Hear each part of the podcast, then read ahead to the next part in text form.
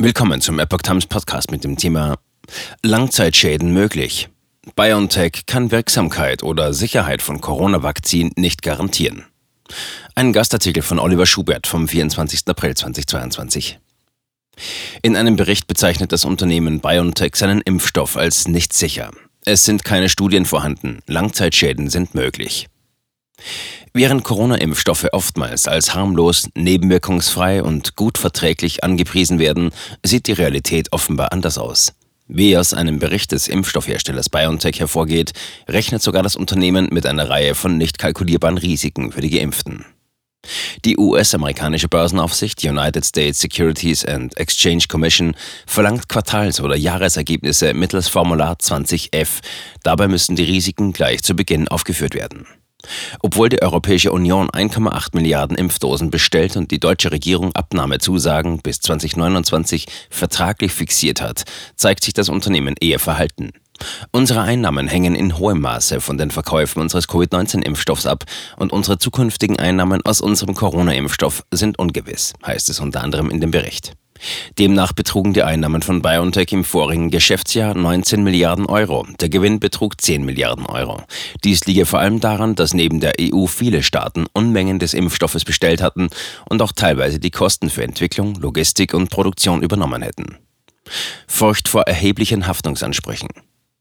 Bei der Beurteilung der Sicherheit des eigenen Impfstoffs widerspricht BioNTech praktisch in allen Teilen den Aussagen von Politik, vielen Ärzten und Medien.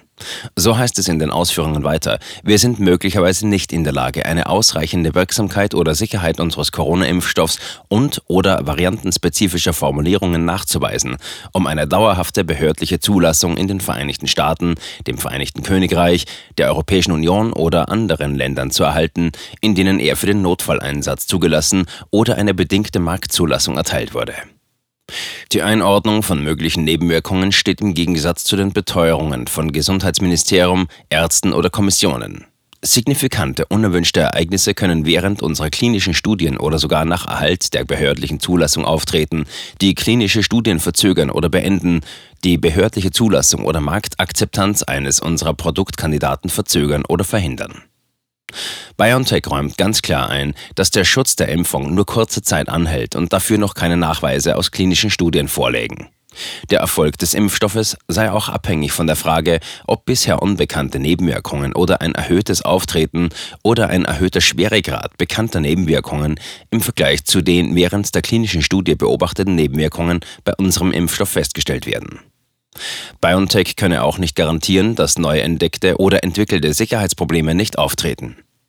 Im Widerspruch zu allen, die behaupten, dass es keine Langzeitfolgen durch Impfungen gebe, weil Nebenwirkungen stets sofort auftreten, erklärt BioNTech in dem Bericht hingegen, bei der Verwendung eines Impfstoffs durch eine breite Patientenpopulation können von Zeit zu Zeit schwerwiegende, unerwünschte Ereignisse auftreten, die nicht in den klinischen Studien des Produkts aufgetreten sind oder die zunächst nicht mit dem Impfstoff selbst in Zusammenhang zu stehen schienen und erst durch spätere Informationen erkannt werden.